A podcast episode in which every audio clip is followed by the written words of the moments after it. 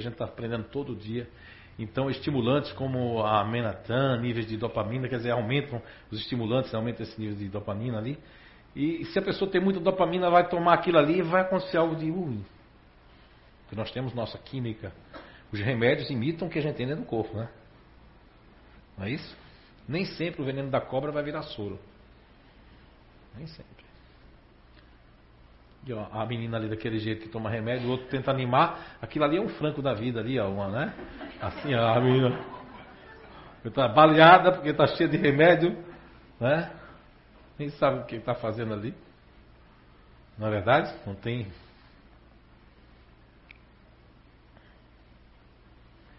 E aqui, esse Alberto Chaves de Oliveira eu não conhecia, foi uma tela da Rosano que aproveitei e incrementei mais mas é o coordenador, né? Alberto Chaves de Oliveira, é um coordenador de políticas sobre drogas do Estado de São Paulo, apresenta dados do Centro de Estudos de Ciência e Genética da Universidade de Utah, Estados Unidos, né? Destacando que 30 a 50% dos jovens em tratamento por dependência química declararam já ter usado, abusado de metilfenidato, né? Que é a composição da ritalina, por ter efeitos semelhantes ao da cocaína, que também é estimulante. Quer dizer, o sobrinho da Letícia, na verdade, faz uso de cocaína. Porque tem o mesmo, mesma coisa. Não é? Ó, as crianças, como as crianças, elas têm mais energia do que a gente. Nós sabemos disso, a medicina fala sobre isso. E, e, e os médicos esqueceram? Elas têm muito mais energia. Elas acordam com tudo, não é? a não ser que esteja dodói doente, alguma enfermidade. E as pessoas querem que elas sejam quietas, porque você quer o seu tempo.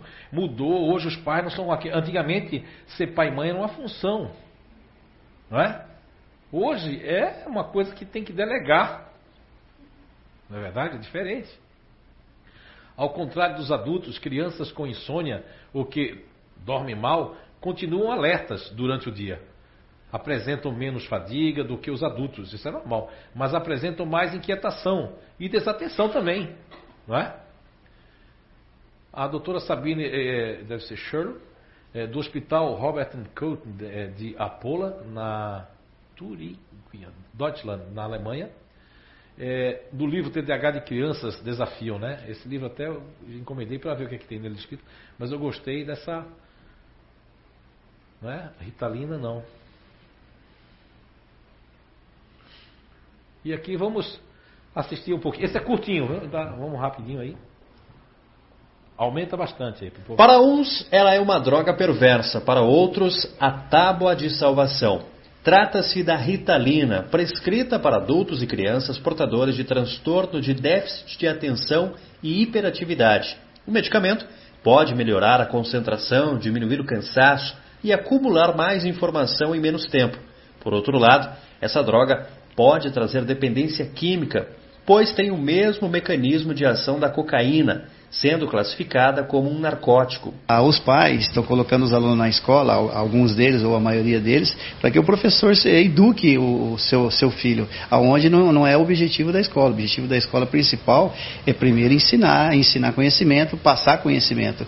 E aí vem o caso da Ritalina, em alguns casos, principalmente quando é criança ainda, que tem o, o problema da hiperatividade, que está se receitando muito a Ritalina. Aonde a Ritalina, a gente deve estudar um pouquinho mais a fundo, que ela na verdade ela é um estimulante, ela é uma droga uhum. e cria dependência na criança. Muita gente não sabe, muito pai não sabe, ou às vezes até o professor não tem conhecimento mais a fundo da Ritalina, é que ela é um, é um produto químico e isso pode trazer transtorno lá no futuro na criança depois de uma fase da adolescência adulta. Então, eu acho que é um tema que tem que ser debatido com muito mais é, ênfase, porque nós não estamos, nós estamos mexendo com criança, nós estamos mexendo com educação, nós estamos mexendo com um monte de coisa. Então, eu acho que tem que haver uma ênfase muito maior, um estudo muito melhor, porque a última estudo que eu vi sobre a Ritalina da Unicamp, ela não traz bons, de bons olhos isso para a criança. Então, acho que a gente tem que começar a olhar diferente. Os pais devem prestar um pouquinho mais atenção nos seus filhos, começar um pouquinho mais na escola, ver um pouquinho mais o que é educação. Atualmente, o Brasil se desponta na segunda posição mundial de consumo da droga atrás apenas dos Estados Unidos. A gente tem uma vontade imensa de que essas crianças sejam, uh, de alguma forma, diagnosticadas para facilitar o processo. Né? Ah, os professores querem saber por que, que essa criança não aprende, por que, que ela não fica sentada, por que, que isso é tão difícil. Então, a medicalização seria uma forma de colocar a culpa na criança. A gente sabe que esse problema é muito mais social, familiar, ou até de estrutura das escolas. Para esta psicóloga, a utilização desse medicamento é necessário ser feito com algumas recomendações de profissionais médicos. O que parece ser uma solução para conter a hiperatividade da criança pode se tornar no futuro um grande problema de dependência química. Andressa, qual a orientação, a recomendação que você daria aos pais? Os pais precisam procurar assim a intervenção de profissionais, precisa procurar um médico para que a criança seja ou não diagnosticada com TDAH. Né? A, a Ritalina é recomendada para os casos em que o diagnóstico acontece, uhum. mas existem algumas formas de intervenção. A gente pode fazer algumas estratégias, intervir com os pais, com os professores para facilitar essa atenção deles sem o uso do medicamento o uso ele tem alguns efeitos colaterais, né? A gente tem a insônia, a falta de apetite, pode causar anorexia. A criança então pode desenvolver algumas coisas fazendo uso desse medicamento, que a gente não sabe o que pode acontecer a longo prazo, né? o que isso pode acarretar. Quer dizer, lógico que tem que olhar, eu sei que fizesse essa carinha aí, porque ela é do Matrix, mas tem que olhar que ela não sabe, né? O que ela acredita, né? Certo. Mas... Tu dá licença um instantinho. Ah? Desculpa interromper. Pode, pode interromper. Mas tem um Hyundai branco, Hyundai, né? Branco, na frente de uma garagem e tá para ser guinchado. Se for daqui. Hyundai branco, tem placa não? Não, não foi a placa. E tem um Peugeot 7959 e uma Saveiro 6716 que estão aqui no cachorro. Ele já pediu, já faz quase uma hora atrás para tirar, mas já não quis interromper. Mas como esse caso do Hyundai é, é sério, porque ela pode, ela pode pedir para vir o guincho, Alguém né? tem um Hyundai branco aí que... Está na frente de uma garagem estacionada. Tem uma garagem? Eu acho que não. Tem? Não, então não é daqui não. Legal, obrigada. O, não é? Obrigado. Ah, vocês viram ali que ela, a psicóloga, ela fica até me gaguejando no final, porque ela não tem culpa, é o Matrix. Você vê assim, é, se o diagnóstico, né? Se diagnosticar, né? Isso a Rosana já explicou e não tem como Hoje o grande combate mundial é cadê a prova cerebral disso?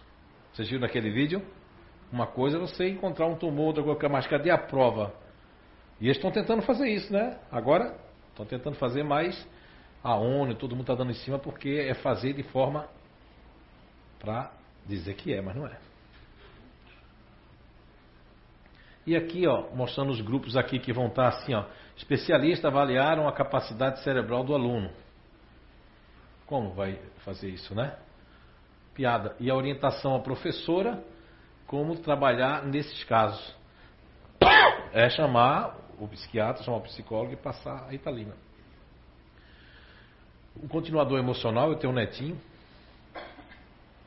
Problemas de aprendizado, porque eu perguntei no projeto Identidade Eterna, já perguntei lá fora aos rapazes e moças, senhores senhoras que já foram crianças, do grupo continuador emocional, todos eles me relataram que quando criança tinha muita dificuldade, porque perguntava muito. Mesmo uma coisa que ele acha que já sabia, ele achava que não sabia, mas pergunta de novo. E é assim todo continuador. Mas é verde, amarelo e azul? Verde, amarelo e azul, verde, amarelo e azul. Aí a pessoa fala azul, verde amarelo. Mas era verde, amarelo e azul. Então já vai ter um problema de aprendizagem, né? Porque não confia na informação de pronto.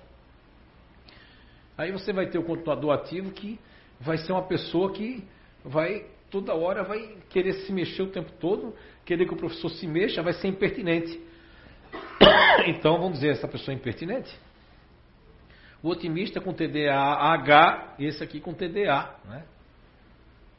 E vai ter o H, ou não o H, mas vai tomar Ritalina essas pessoas. É que senão o tempo não vai dar. A gente ia dar outros exemplos ali. Aqui é o Dr. Philip né, Gerdman, que é de Harvard School, né, o off público, né, da Universidade de Copenhague, um dos maiores toxicologistas do mundo. Investigação sobre os efeitos dos produtos químicos tóxicos sobre saúde das crianças em Harvard. Ó, os países precisam, o que ele disse, os países precisam transformar com urgência seus procedimentos de avaliação de riscos químicos a fim de proteger as crianças contra os toxinas né, do cotidiano. São muitas coisas. Essas toxinas são cada dia maior. São produtos químicos tóxicos que silenciosamente corroem a inteligência, perturbam o comportamento e minam as conquistas futuras das crianças, principalmente nos países mais pobres, que têm pouca regulamentação a respeito dessas substâncias, que é o caso do Brasil, inclusive. Olha que ele não leu a pergunta é, 928, porque ele não é espírita, ele não leu, não sabe o que vocês conhecem, não sabe dos grupos, não sabe de nada, mas está dizendo isso, porque isso é, os espíritos me falaram que isso é mundial. É mundial. Porque está tomado, está tudo vendido, as televisões do mundo inteiro está tudo vendido por laboratórios. Eles não querem saber, porque eles não vão tomar remédio, para a família que morra. E esse aqui que é o Dr. David Hiller, né? A prescrição de drogas psicotrópicas é irracional para pacientes mas muito racional para a indústria farmacêutica. Dr. David Hiller, corajoso, do bem, vai ter um lugar muito bom quando desencarnar, com certeza. Ó, massacres nas escolas americanas, de 10 casos, 9 deles, os jovens eram usuários de medicações de uso controlado. Estudo do Dr. David Hiller, psiquiatra e pesquisador inglês, o University College de Londres, né? Tem ali, o, se vocês quiserem gravar o endereço. E aqui ó, tem até um, um atirador de órgão, né? Christopher Mercer, estava tomando cinco tipos de medicação. Ele mesmo fala no post no Face. Segundo o eminente psiquiatra, médicos estão por trás dos massacres nas escolas. Porque a professora vai lá, o médico vai lá, tome. Toma, daqui a pouco, se o filho do Marco estava desorientado, estava já, né? E esses efeitos colaterais que está dando hoje nele, que é uma coisa imune, autoimune, consequência da ritalina. Só que ninguém vai a fundo nisso, né? Por quê? Porque ninguém quer. É? Mas olha aí. Pessoa conceituada. Tá vendo aqueles casos que as crianças fazem tá, tá, tá, tá, tá, tá. Começa, não são médio nem nada, começa a tomar aquilo, começa a ver coisa sair do. Coisas, ver coisa, ver arma, ver coisa, e aí não tem nada a ver com mediunidade. Pode ter alguns casos ali espirituais, mas é coisa mesmo que alucinações. E aqui o Dr. Peter, né? É pesquisador, é Gutser, se for é, holandês é Gutser, Gutser. É, é, pesquisador e diretor e cofundador do Centro é, de Corning, nórdico, né? um dos mais renomados órgãos internacionais para a pesquisa e resultado das evidências em medicina, na Dinamarca dinamarquês. Ó, o que ele fala. Devemos fazer todo o possível para evitar colocar as pessoas em drogas antidepressivas e ajudar aqueles que já estão nelas para deter o seu uso. Ó, para deter o seu uso. Reduzindo lentamente o consumo da droga com uma rigorosa supervisão. As pessoas com depressão devem receber psicoterapia, que é o apoio psicossocial também, e não drogas apoio, conversa, diálogo, profissionais que dialoguem, que não fiquem passando coisa até para quem não está no consultório. Não é? Então tá aí, ó, são muitos. Olha aqui o Síndrome de Asperger e os maiores genes da humanidade. Esse site tem um monte, eu vou estar falando de alguns no livro. Tem Albert Einstein, que é comparado, ó, porque o distante, ele pode ser considerado semi-autista. Tem um monte de gente aí sendo tratado como autista, semi-autista, semi-autista, porque são distantes, não quer contato. A Gisla mesmo tem um marido que passou, passou um ano e meio sem sair de casa desse grupo, né, Gisla? Cadê ela? Foi embora? Tá ali. Dá o microfone a ela ali, ó, para ela falar. Quer vir aqui? Vem aqui junto de mim, venha, hermana. Né? A mim me gusta de usted, pero cambiar. Então, Gisela, é Gisela, né? Ele chama você de Gisela, mas a mãe dela, né, que sempre está por aqui, chamava ela de Gisela, né? Gisela. Helena, Chilena. Né? brasiliana também. Coração brasileiro. Isso. Me diz uma coisa, teu marido tem a ver com isso aqui? Tem. Quanto tempo sem sair de casa? Um ano. O cabelo ficou desse tamanho aqui, né? Parecia o seu Valença ele, né? Sim. É? Até briguei que ele queria vender o cabelo. Exatamente. economizar. E até hoje ele trabalha em casa, profissional liberal, não quer muito contato, tudo via computador. Tem crianças assim. Assessoria, ele faz tudo, máquinas ele compra uma calça de automação. De quantos anos uma roupa para ele? Ele não compra, quem compra sou eu. Mas senão quantos ele... anos faz que tu não compra roupa para ele? Eu acho que desde que casou. ele não compra. Quem compra sou eu, ele não vai na loja. E tem certeza que ele é desse grupo. Né? Absoluta. E ele pode ser enquadrado com o síndrome de Asperger, ser autista, semi-autista, e hoje está acontecendo porque não. Lógico, está errado o que estão fazendo com as crianças, né? Porque não tem um diagnóstico né, clínico de, do cérebro, porque o cérebro é um universo que. Olha, eu sou um maior estudioso do cérebro hoje em dia, estudioso A mesmo. única vez que ele comprou roupa, ele foi na loja, experimentou, foi quando a gente casou. O terno do casamento. Mas quanto tempo de casado? Vamos fazer 25 anos. Meu Deus. Uma salva de palmas. Obrigado, Gisela. Então, conheço outros. Eu tenho 58 pessoas apenas catalogadas porque eles não aparecem muito. Ou estão trabalhando no terceiro turno das empresas ou intocado porque eu não gosto de ver pessoas. Isso aí, como não está no padrão, é autista, é semi-autista. O autismo foi um nome dado, uma nomenclatura, a uns cases que a pessoa está realmente alheio a tudo e tem umas coisas. Isso sim. Corretíssimo. Mas aí, enquadrar todo mundo, meu filho, aí é porque quer arrumar doença para todo mundo. Todos nós somos insanos, né? Então, sempre que busca a privacidade do, do, do, do não envolvimento, só fazem contatos estritamente necessários, minimizam suas necessidades e protegem sua privacidade. Foi o que ele fez. Hora e dia para sair, deixar tudo aquilo e viver. Aqui é mais um, uma atenção né, dos copos. Esse aqui é o Alain France, que eu trago no livro Você a Cura. E ele recebeu o meu livro em inglês e eu recebi o dele, que é Voltando ao Normal. E perdi dentro. Obrigado aí, Sheila Escolar, no Rio de Janeiro, em Niterói. Muito obrigado, tá aí, foi ela que tirou a foto, entregou o livro lá, a Rosana fez uma força-tarefa, mandaram o livro para o Rio. Ele estava junto com, né, com a classe médica do psiquiatra, né? E ele tem o meu livro e fez uma dedicação. Pena que eu deixei dentro da Delta, não foi, Marco? Ficou lá o livro, não foi? A gente tentou resgatar, já tínhamos saído do avião, eu estava lendo ele e deixei o livro lá, né? Mas a gente está ainda no Perdidos e Achados da Delta para ver. Capaz do piloto disso aí ser meu, né? Ou alguém que limpa o avião também, não sei.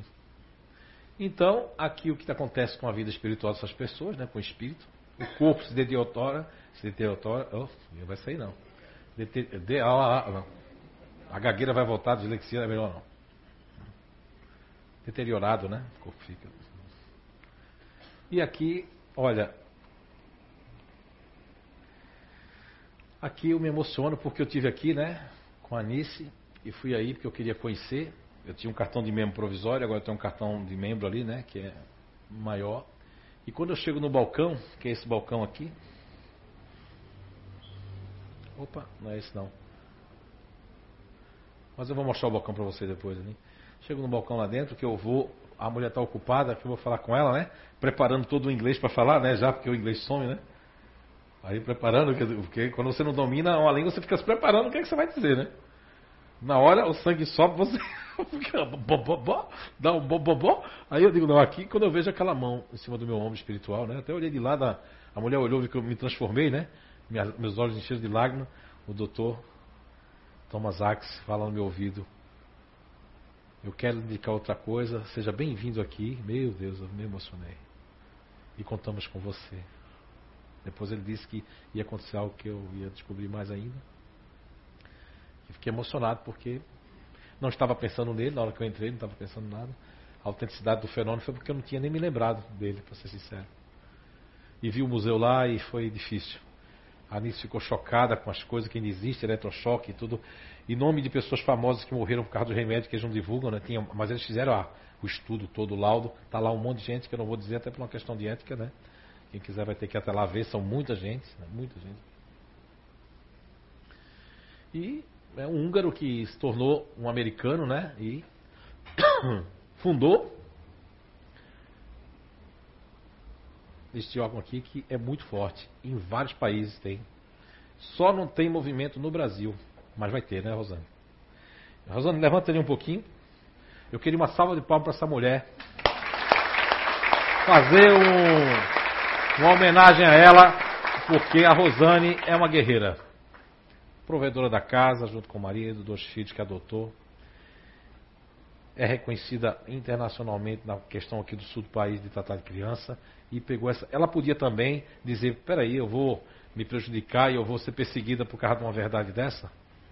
O espírito veio preparado. Então, graças a você que abriu tudo isso. E, e vou firme e forte aqui. Até morrer, se for o caso. Mas morrer digno de olhar de frente, seja Jesus, Papai do Céu, quem for, olhar de frente e dizer assim: Eu não arredei o pé, porque medo é uma coisa que eu não conheço. Você é muito corajosa. E hoje eu sou membro aqui, ó, tem Japão, tudo. Isso aqui, se a gente fizer no Brasil, aí vão. Não sei quando vai acontecer isso, né? A gente pegar faixas. Eu tenho um retorno lá ainda esse ano, que estou esperando eles confirmarem ali um retorno de poucos dias para o carro do livro que eles querem publicar lá, o Você é a Cura, né? Por eles mesmo, vai ser bom, porque eu vou deixar para ajudar os direitos para lá. E vários lugares do mundo lutando contra não remédio, não. Né? E o Brasil? Não, o Brasil está é, matando pessoas, criando débitos. E tem muita gente espírita agora nos assistindo, que vai nos assistir, que vai ficar contra. Quem somos nós para estar tá falando isso? Meu Deus. Aí desencarna e depois, não, mas eu fui, eu sou palestrante, fui isso e aquilo. Por causa da notoriedade, porque ficar contra, porque está dentro do matrix do sistema preso. Ah, aqui o balcão. Eu estava para chegar nesse balcão aqui, né? Quando a pessoa que ia me atender também deixei alguns livros em inglês lá. Ah, depois uma diretora do museu veio também. A gente saiu, veio nos atender. E foi realmente fantástico, né? Triste também, o sentimento de tristeza, mas de fazer parte dessa grande organização sem fim lucrativo para libertar as pessoas e as mentes, libertar os corpos. E não são espíritas nem tem nenhuma tendência religiosa. A Scientology ajuda porque os dois foram conhecidos, mas o Dr. Thomas Axe enveredou com a verdade e o outro, que era um emocional, desencarnou muito tempo antes dele. Ele desencarnou aos 90 anos e o outro desencarnou com 60 e pouco, 70 e pouco. Vive mais quem tem mais planos. Se você chegar a 70, 80 anos fazendo plano, você vive mais. Na hora que você deixar de fazer plano, você adoece. Por isso que eu não me programo para nada mas estou sempre planejando algo para fazer para melhorar a vida das pessoas. Eu gostaria agora de. É muito rápido, mas preste bem atenção e eu conto a historinha no final também. Preste atenção na legenda. So when school authorities tell a mother, as you already heard, that her son is sick and needs to be on drugs, how in the world is she to know that that is simply a lie? How is she to recognize that what experts now call attention deficit hyperactivity disorder is simply not a disease. Now, such a mother is not an expert in the history of psychiatry. She does not know that psychiatrists have, for hundreds of years, used diagnostic terms, so called diagnostic terms, to stigmatize and control people. I will only give you a few dramatic examples. When black slaves in the South ran away to freedom, it wasn't that they wanted to be free. They suffered from a disease called drapetomania. From drapetes, runaway slave, and mania. I'm not making this. This was a legitimate diagnosis, just like attention deficit disorder is. Women, half the population of mankind, of course, if they were foolish enough to rebel against domination by men, well, then they had a serious disease called hysteria, which was due to their wandering womb. Now, none of those behaviors was ever a disease, and of course, it's not a disease. But nor is attention deficit disorder a disease. No behavior or misbehavior is a disease or can be a disease. That's not what diseases are. So it doesn't matter how a child behaves. There's nothing to examine. If he's sick, then there must be some objective science to it, which can be diagnosed by physicians and objective tests. Why, as soon as you go to a doctor, they take a lot of blood and take x-rays. They don't want to hear how you behave. When I went to medical school, 60 years ago, there were only a handful of mental diseases. I think there were no more than six or seven. Now there are more than 300. And new ones are, quotes, discovered every day. Labeling a child as mentally ill is stigmatization, not diagnosis. Giving a child a psychiatric drug is poisoning, not treatment. I have long maintained that the child psychiatrist is one of the most dangerous enemies, not only of children, but of adults, of all of us who care to the most precious and most vulnerable things in life. And those two things are children and liberty. Diseases are malfunctions of the human body, of the heart, the liver, the kidney, the brain, and so forth. Typhoid fever is a disease. You all know that, you don't question that. Spring fever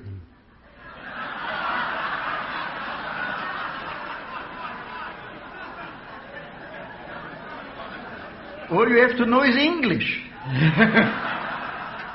Spring fever is not a disease. Now, why not? Because we all know that it's a figure of speech, a metaphor, a little piece of poetry. Now, so are all mental diseases. Mental disease is a metaphor. The task we set ourselves to combat psychiatric coercion is important. I think it's important. You all think it's important. Not enough people think it's important. It's a noble task, a task in the pursuit of which we must, regardless of obstacles, persevere. Our conscience commands that we do no less. É, esse foi o homem que fundou isso tudo aí, grande espírito e psiquiatra, né? Uma missão, como o Divaldo tem no Espiritismo, missão dele, né? Na academia e na medicina.